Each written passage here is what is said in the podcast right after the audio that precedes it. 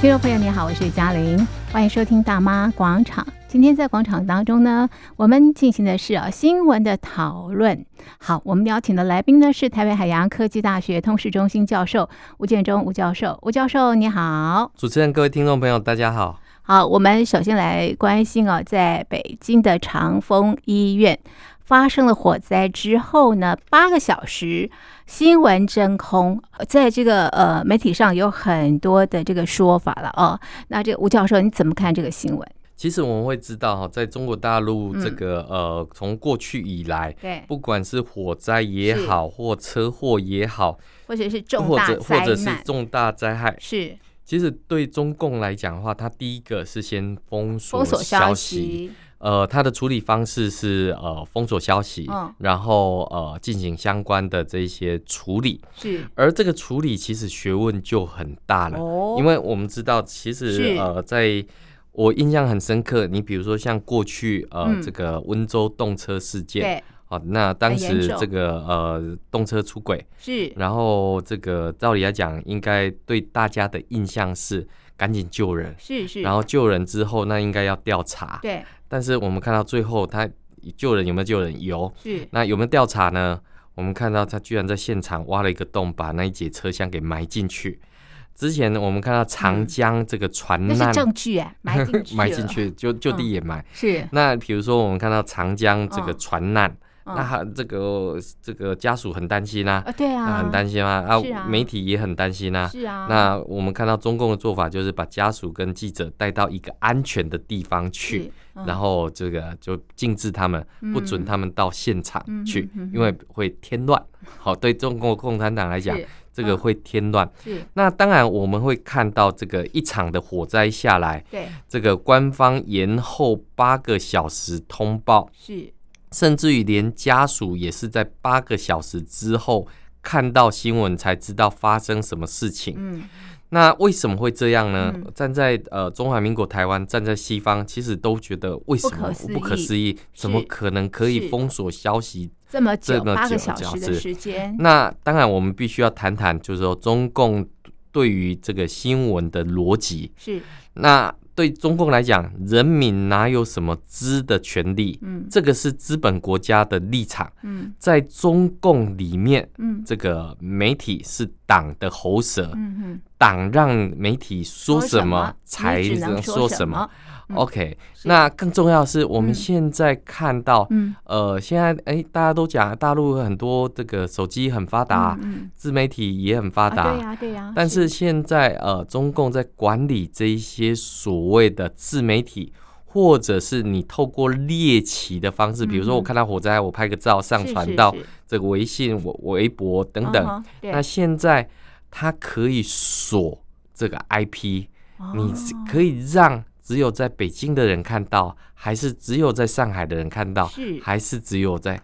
所以管制的层级已经再度的提升。是是是。那更重要的是说，呃，对中共来讲的话，老百姓第一时间发生火灾，嗯、除了议论纷纷之外，还能做什么？好、嗯嗯哦，这就是中共的逻辑。嗯、哼哼所以，呃，中共会说，受难家庭家属第一时间知道消息。除了紧张之外，还能够帮上什么样的忙？中共已经派出了人力跟这个人员进去救援，要大家不用担心。这个就让我想到当年的汶川地震的时候，对那许多的这些救难队，这个拎起包袱，即便没有任何工具的，就赶快进去要进行救援。为什么？人命至上，跟时间拔河。但是对共产党在汶川大地震之后，所有的这一些所谓的自工。或者是救难团队，嗯、我们看到最后是统一管理，比如说什么蓝天救援队、共产党先锋队，嗯、好，这个是。必须要有共产党才能先冲到灾区里面去，嗯、其他人等你冲进去要干嘛？是。那是不是添乱吗？嗯、所以共产党的逻辑是这个样子，嗯、所以呃，我们看到他的逻辑里面对家属有他家属的逻辑，嗯，对媒体他有他的一个逻辑在，嗯、就。媒体逻辑怪怪的，这个这个就是所谓的中国逻辑，是是是。中共逻辑。这个这个我们常常讲，就是说你不懂大雄，你不懂胖虎的 这个为什么会他会这么做？其实我们会看到，按照中共的逻辑里面，资本家呃资本国家的利这个逻辑，如果那我们会问啊，那如果中共做不好呢？是啊，如果他这个救援不利呢？是中共应该要下台啊，应该要下台。但是对中共来讲，他在内部不应该受到舆论的监督。为什么？因为他们有自己的这个监督体系。比如说，中共有纪委，纪委就可以监督中共。所以你看到他的裁判兼球员，裁判兼球员，是。所以你就可以看到中共的逻辑。为那公允吗？我们看到，在不久之前所爆发出来的叫做呃白纸运动，是是。那我们看到白纸运动为什么会造成这么多人的响应？因为太多人也都有亲身经历，没错。什么叫亲身经历？就是我也被锁在里面啊，我也万一我跑不出来的时候，我也会感觉到不满。所以我会上街，那个不满的情绪积到一定的时间。可是呃，以我自己，我研究中共，其实也是一段时间。我一直觉得，在中国大陆是一种叫牛羊逻辑啊，这是什么样的逻辑？什么样的逻辑？逻辑？牛羊逻辑的意思就是说，呃，牧场的主人养了一堆的牛跟羊，好，那到了一定的时间，就会抓几头去宰去卖。那如果没有被抓到的这些牛跟羊，它平常就做什么？它就低着头吃草，它吃草也没它的事。那只有自己被这个被抓去宰的时候，才会呃发出声音来。那是大陆的十四亿人口，大家总会觉得不会那么倒霉，不会轮到我，所以就不会为别人的事情来发生。这个就是没有一个公。呃，健全的公民社会的这种结果，嗯、是。那等到自己被宰、被杀的时候，也不会有人站出来声援来声援。嗯嗯。那我们看到过去的一段时间里面，不管是什么白纸运动、气球运动，或者是白发白法运动等等，那这些如果说没有办法引起共鸣的话，其实它就是一个零散的个别的这些抗议事件。那中共也很清楚。大陆的这样的一个统治逻辑已经统治这么多年了。那过去共产党利用文化大革命，或利用文革杀宅啊这些，造成哦，不管是像八九天安门用坦克车去镇压，让人民产生寒蝉效应。那更不要讲说近期啊，这个大陆改革开放之后。大家发大财的这些想法，所以感觉起来就是呃，别别人的事少去管，要管就管自己到底能不能发财，能不能能不能过得好，大概就是这样的一个逻辑。那我们看到近期很多大陆的年轻人为什么躺平啊？有钱人要润啊，这些等等，这些就是一种对于这样体制上面的一个抗议。那对中共来讲，这样的管理、这样的治理是有效的。嗯、哦，那我们当然也看到过去的这种所谓碎片化的威权主义，嗯嗯、是那它分散在各个体制当中。嗯，但是现在借由这些科技，或者是借由各种不同的这种管理方式，嗯、其实在中国大陆，你要进行相关的抗议。它是可以透过你的联系，或者透过芝麻信用，让你无法去进行移动等等的这些做法。所以，当然我们看到这一次是北京长峰医院发生火灾，对，那当然外界看到的是一种新闻真空的这个现象。是那新闻真空呢？那当然对于呃中共的管制来讲是有利的。嗯，那更不要讲说，即便有这些规模性的抗议，好了，那最后我只要逮几位来做一个呃这个杀鸡儆猴。的这种效果，其实它不就也就带过去了吗？所以我们会看到，就是说，当然大陆的这个公民社会不健全，所以我们看到没有这种监督共产党的机制。那当然过去里面这种境外 NGO 法。这个呃被中共抽银根之后，嗯、那现在在中国大陆已经没有像样的这一些公民团体，嗯、那更不要讲说这些西方媒体，其实在疫情三年，在反送中运动之后，已经陆陆续续不是只有撤离这个中国大陆呃这个境内。连香港跟澳门都撤离开来，嗯、那所以造成的这种新闻真空的这些现象，其实是非常明显的。嗯、那所以我们看到中共对于新闻媒体的管制是有它的这个方法，嗯、但是我们也看到，就是说在中国大陆里面这样的一个呃事情，这样的悲剧其实是可以被避免掉的，嗯、但是因为反复没有检讨，或呃。这个官场不会因为这样子而掉乌纱帽的情况之下，嗯、其实呃，未来这样的惨剧，我认为在未来还是有呃发生的一个情况。是哎，那这个事件他们调查总共多少人丧生？二十九人，这个数字也是有学问的、哦。是，其实我们看到在过去里面，不管是这个呃长江这个呃沉船，嗯，嗯或者是呃一些特大楼的这种火灾啊、嗯、地震啊。这些死伤的消息，对，呃，外界都有观察到，大陆的魔术数字就是三十以下，uh huh. 那很少会超过三十个人，三十个人以上。Uh huh. 如果死亡的数字的话，是是，为什么？因为其实我们知道，在中共的官场里面有这样的潜规则，嗯、就是这个三十个人以上就就是一条线。嗯，那所以你就看到很多特大，这个呃应急事件是。就几乎都是画在二十九个、二十八个、二十七个，怎么就怎么就这么巧？因为在大陆的数字是可以假造的，数字是可以隐瞒的，是谁知道嘛？就像习近平说已经脱贫了，是那现在在农村里面，他多少的贫困人口，是这个计算方式还是他说的算嘛？没错没错。所以我们可以看到，没有一个透明的第四权，是没有一个呃客观的监察权的时候。那在中共的体制之下，嗯、人命像韭菜，嗯、人命像这个呃这个呃、嗯、被割的一个情况，其实是蛮普遍的一个部分。嗯、那所以有能力的就跑。是没有能力的，那躺躺平了。是，那我们现在看到的是很多无辜死伤者的一个情况。那他为什么画在三十人？为什么画在三十个人？其其实这个当然跟中共的这个历史上面是有关的一个情况，嗯、因为呃，在中共历史里面，其实呃，他的这些经验。嗯呃，一个地方一个事件的这个爆发，带头的精英不会超过三十个人，嗯、所以一般来讲都是以三十作为划线。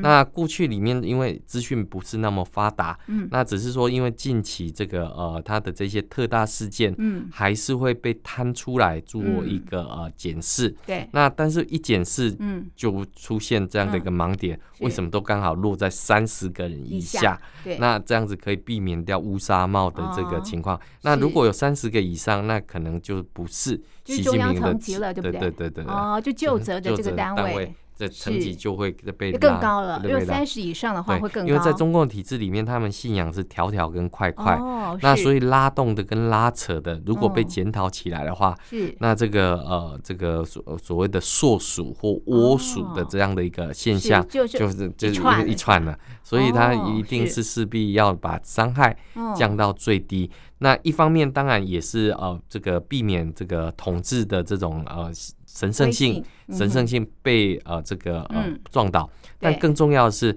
对于老百姓的这种接受度的一个部分来讲的话，对中共来讲的话，十四亿的人口除以三十个人以下，其实呃对他来讲，人命就不是人命的一个情况。文化大革命能够饿死那么多人，嗯、这个天安门广场的这个坦克车镇压，究竟死伤多少人？嗯、到现在其实历史也没有做一个呃交代的一个情况。嗯、那当然，对于这个医院火灾的这一些情势，这个其实对中共来讲的话，他认为这个还是舆论可以管控的一个工具。跟我们的想法落差好大，是一个人的这个伤亡就是一个家庭的悲剧，哎，是是，我觉得那是还蛮严重的事情。好，所以呃，现在其实很多的这个大陆朋友也待不下去，在中国大陆，那没有经济能力的只好偷跑，对不对？现在偷跑的这个大陆朋友还蛮多的。是呃，我们知道哈，在早期其实比如说像福建一带哈，像福清这些地方，就是偷渡非常盛行的一个情况。是那呃。近几年哈，这个除了疫情之外啊，嗯嗯、疫情的时候，其实呃有许多人就跑到国外去，嗯，哦，那一方面当然是因为这个对于中共的医疗，嗯，还有这些疫苗的这些不信任，嗯，那另外一个部分就是所谓活不下去的这种情况。嗯、什么叫活不下去呢？呃，他在中国大陆境内，他的所发表的这些言论。或者他所呃这个发出的这些串联，嗯、是中共没有办法接受的，哦、所以他们就不允许，所以他们就逃逃亡到海外去。那另外一个部分是活不下去了。什么叫活不下去？在中国大陆没有机会。永远在底层，他们觉得他翻不了身，所以他积极的想要到海外去，这个过所谓的第二人生。所以我们会看到，不管是呃这个美国当然是首选，日本当然是首选，那当然。这个韩国也是首选，嗯、对对。那所以我们看到早呃，更不要讲早期啊，早期很多大陆的偷渡客到台湾来，台湾的这个新竹的静茹都收不同的这个人满为患等等。那一个国家啊，以前这个、嗯、这个呃，舒淇儿有一部电影，他、嗯、说这个到底一个国家有多少乞丐？嗯，这不是乞丐决定啊，这是这个皇帝决定的。嗯嗯嗯、其实大陆现在也有这样的情况，能跑的。就跑，然后不能跑的呢，就就就偷渡。那偷渡或者是跑的一个情况上面，总有一些转折。我举个例子，比如说，呃，对大陆民众来讲的话，他最想去的地方是美国，是，但是进不了美国，嗯，因为美美国的安检是相当严格的。那甚至于我们看近期有关于中呃美国禁止呃中共党员。到美国去的类似这些禁令，嗯、所以海关会查的非常的严格。嗯、呃，这个电影有一部哈，这个西雅图夜未眠哈，他就是要到美国去生产。哦、那当然就是千方百计就是要留在美国。对。可是问题是，美国它的现在海关还有这些入境的这些审查都非常严格。哦、所以近期我们看到媒媒体报纸里面出现了一个现象。嗯。什么现象呢？就是从墨西哥。偷渡到这个呃美国去的一个情况，那这中间当然这个呃千里波折，对，因为我们知道墨西哥到美国这不是一条高速公路，是。它可能要经过雨林，它可能要经过丛林，是。那不要讲说看不清楚位置地理的这种情况，那中间可能要透过人蛇集团，要透过这个黑帮。各种不同的方式才能够进到美国去。是，那我们看到中国的这些偷渡客或者是移民，千里迢迢。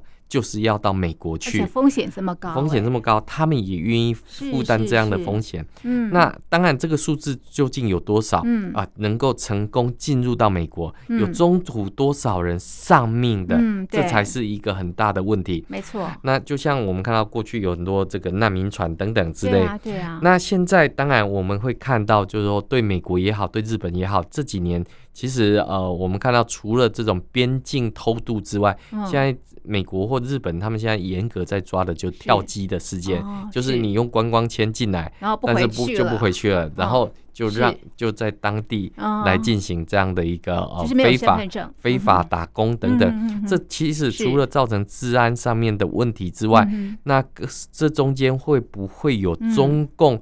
这这种所谓的呃间谍，哦、或者是渗透，或者是秘密警察等等之类的这样的一个呃国安上面的疑虑，所以我们看到最近美国 FBI 也抓了好几个这个有这个中国在海外的这秘密警察局的这一些事项，嗯。这些其实都说明了，就是说，呃，中共是利用这一些呃情况，然后进行各种不同的渗透。嗯，但是我们拉回来讲，如果是纯粹的偷渡，或者是纯粹的这个呃嗯这样的一个呃走私，嗯。这个其实跟早期大陆的民众，比如说像福清的民众啊，现在在美国有福清帮这些等等，他们是因为经济的原因跑到美国去。可是现在我们看到，在中国大陆，它不是只有经济的原因，它可能还有政治上面的原因，所以活不下去。嗯。所以大陆里面他自己所宣称的经济很好，这个失业率不高等等这这些的部分，其实都是。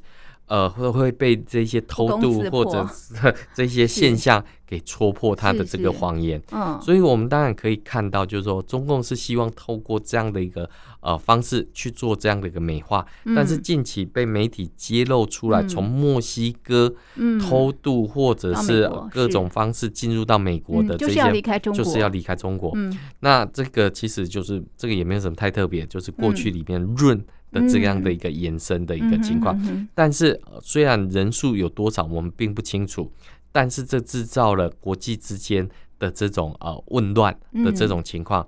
那因为他治理国家的这种情况不良。所以就会出现这样的一个情况，那更不要讲说我们看到反送中运动的时候，有多少的香港年轻人最后就是离开香港，跑到台湾，跑到美国，跑到英国去。是。那现在在中共治理之下的这个大陆境内，它其实就是一个纯化的一个呃世界。他不希望有人抗议共产党，嗯、他不希望你不接受共产党的这些规则，嗯、所以你会看到，就是说这样的一个呃纯化后的中国大陆，嗯、这也不是大家所想要看到的中国大陆的情况。嗯、所以我们会看到，就是说为什么要以这些偷渡方式逃离中国？嗯。我觉得其实就是用脚投票，嗯，对中国共产党投下不信任票。其实就是我在中国，我改变不了你，那我就走吧。是是。OK，最后我们来看这则新闻啊，就是台湾的这个出版社的这个总编辑，他到了这个中国大陆被捕复查，对，怎么一回事啊？是呃，我们知道在呃这个过去大家印象最深刻，大概就铜锣湾书店的老板，嗯，是是这个呃被中共逮捕。这个呃，接受不公平的审讯等等。那近期当然我们看到这个呃，八旗出版社的这个总编辑李延鹤，嗯，在进入到大陆之后，然后被拘禁，被逮捕。那现在目前消息未明，是呃，为什么说消息未明啊？因为现在中共不公开这件事情。那我们看到许多关注对这个呃复查，也就是本名叫李延鹤，对不对？对，他是满人。那我们看到在过去里面哈，在过去里面，呃，其实这个新闻一直已经流传很久，但是因为大家都尽量为了当事人的安全，所以并不去张扬。各种不同的营救、探寻，其实都在默默的进行当中。那只是说现在呃，有有人把它给这个揭露出来，呃，见报出来。那见报之后，那当然就让大家想到了，不管是像过去的铜锣湾书店的老板，或者是呃，像过去台湾的李明哲。在大陆被捕的这样的一个事情，嗯，那我们知道八旗出版社哈，这个是在台湾非常著名的一个出版社，嗯，呃，它有许多的这些文章书籍哈，都让我们做中国研究的。呃，有不同的这样的一个认识跟理解，嗯、是。哦，包括了我们看到，嗯、呃，我印象比较深刻，我自己有买，像何清莲老师所出的《红色渗透》，嗯，呃，这个杨海英所著的这个《没有墓碑的草原：内蒙古的文革大屠杀实录》，嗯，还有呃，熊昌润所出的这个《新疆七十年》等等。嗯、那简单的来讲，就是呃，这个出版社。他出版的是有关于中国大陆的这样的一个认识，是那他所呃这个这个报道的跟揭露的这个事实的这个呃内容的一个部分，他尽量去找寻的是过去大家比较少接触到，比如说我们刚刚讲的。内蒙古是新疆，这些可能大家比较少接触到。对，他找到这个学有专精的学者，是，然后去反复的去呃这个进行这样的一个书写，是。但是它不同于过去在香港的这些出版社，香港出版社过去很喜欢写一些秘史啊，好，比如说什么。这个习近平的十六个情人，是好，类似像这样。对，这个他这个这个八旗出版社不是出版这样的一个书籍。是。那呃，我们会看到哈，我们会看到他不是出版这样的书籍，然后他去回乡访这个省亲的过程当中，这个啊被失踪了。嗯。那目前哈，包括他连这个他的家人都没有看到。嗯。然后就被啊消失了。是。那。这个当当然就让大家想到的是，呃，当年的这个铜锣湾书店的这个老板，嗯，或者是更早之前哈，像这个呃。香港的城中出书局的总编辑姚文田，嗯、他们也是都是出版了一些书籍之后，嗯、然后然后被捕，好被捕。那这个被捕里面，当然我们会看到这个呃。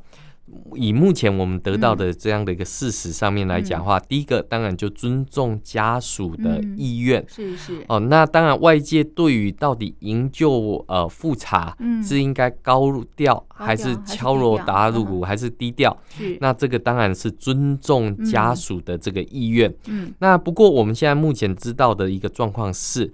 呃，复查呃被捕的时候，他还没有丧失呃中国公民的身份，哦、也就是说，其实复查在台湾，因为他娶台湾的这个老婆，哦、所以他在台湾拥有居留权，好，所以他可以在台湾居留。嗯，那过去他所出版的书籍。从来没有呃这个呃尝试哈尝试这样的一个呃透过地下渠道迈进去中国大陆的情况，嗯嗯、所以如果中共要扣他非法经营的这样的罪名，嗯、应该不成立。嗯哼。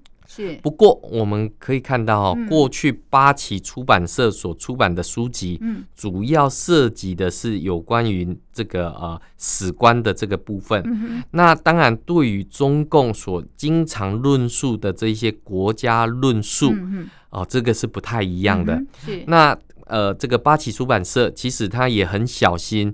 都会避开有关于中共领导人隐私的这些内容，是哦，所以我们可以看到，他对于这样的一个出版，他是有他的谨慎，也有他的这个要求。是是。不过，我们看到中共在过去哈，透过港版国安法，他为全世界立下了一个我认为叫宇宙法。嗯，好，只要在宇宙法，只要在这个全世界各地。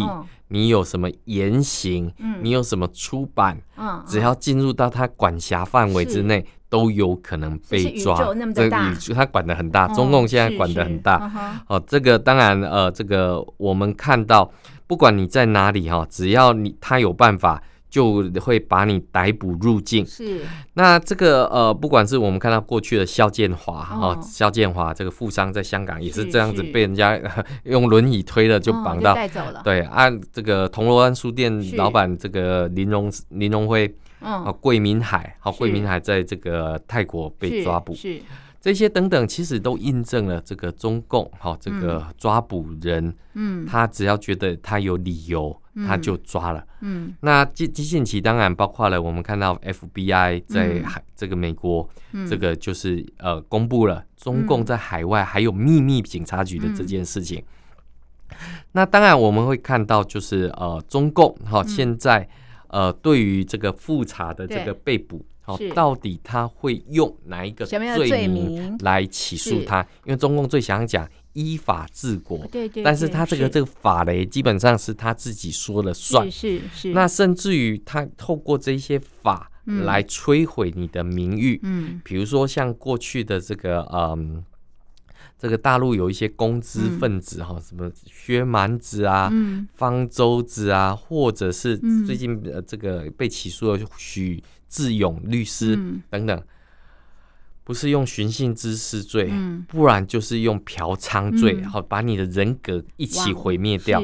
所以我们会看到，就是说现在外界当然对于这个复查被拘禁，哈，没有办法获得人身自由的这个事情，是表达了相当的忧虑。嗯，那我们看到台湾的出版界，还有海外的华人圈，都开始联署，呃，呼呼吁这个西方各国应该要。关注这样的一个事情，嗯，大家印象最深刻就是诺贝尔和平奖的这个得主，这个刘晓波，他一路被关押到死亡，都没有办法离开中国大陆。对，那对于这个复查的人身安全，我想是现在呃外界最为关注的一个呃重点。嗯，而我们看到呃中共蛮横不讲理的方式。其实他是透过这种人质的事件，嗯，然后要求各方就范，嗯，因为你要救他嘛，嗯，你就要妥协，嗯，你就要接受他的这个价值观，是。那他如果觉得这样子有效的时候，嗯，那他再抓个两个，又可以作为这种人质交换的这种事件，大家印象还深刻，在去年。好，我们看到这个大陆的网球名将、嗯、女将，嗯，被这个大陆的高这个前领导人这个给性侵了。最后，哦，我们看到国际社会抗议，嗯、哦，甚至于女网的这个体系禁止这个比赛在中国大陆进行。嗯，那经过一年的努力，嗯、我们看到中共也没有做任何的改变，嗯，甚至于他还会觉得说，他做这样的方式是有效的，嗯、是得体的。嗯、哼。那这样的价值观其实就会让中共助长他的这种野蛮气焰。嗯、哼所以我们当然可以看到，就是说，呃，现在这一次复查被呃这个现在下落行踪不明的这个情况。嗯那大家最忧心的就是中共到底会用什么样的罪名，嗯来起诉他？嗯、那当然更呼吁的就是，如果对于安全有疑虑的，嗯、呃，不管是美国人也好，这个各国的人士，嗯、我们知道现在加拿大人、美国人、日本人、韩、嗯、国人，在大陆被拘捕的这个人数。真的非常的多，是。那各国能够掌握到不同的这些情况，嗯、当然也越来越多。嗯、所以呃，这个人家讲说“为邦不入”哦，“为邦不入”，为什么有这么多国家的企业要赶紧要撤离？除了供应链重组的原因之外，对于这种中共的所谓的具有中共特色的法治，嗯，其实是有一个高度的不信任。是。所以，我们必须要看到哈，现在中共还发展出所谓的缺位审判的这些等等概念，嗯、这些就人不在 也可以审判，也是个可以审判。是那。定你罪之后，改天要抓你，他就是告诉你，这当年我就是这样判你。先定罪，对不对啊？就等待时机抓你。抓你，所以我们会看到，当然这些都是恐吓的这些呃情况。是。那当然就是想要这个呃有这种寒蝉效应，也避免文化人继续在这个攻坚这个中共的这些管理的这样的一个情况。可是我相信有有可能吗？有可能围堵吗？大家都不讲吗？有风骨的呃文化人其实是不会因为中共的恐吓或者是呃中共的这样的一个呃威逼就呃就犯就犯了。那反而哈我们会看到，如果会就犯，早就就犯了。那我们会看到的是。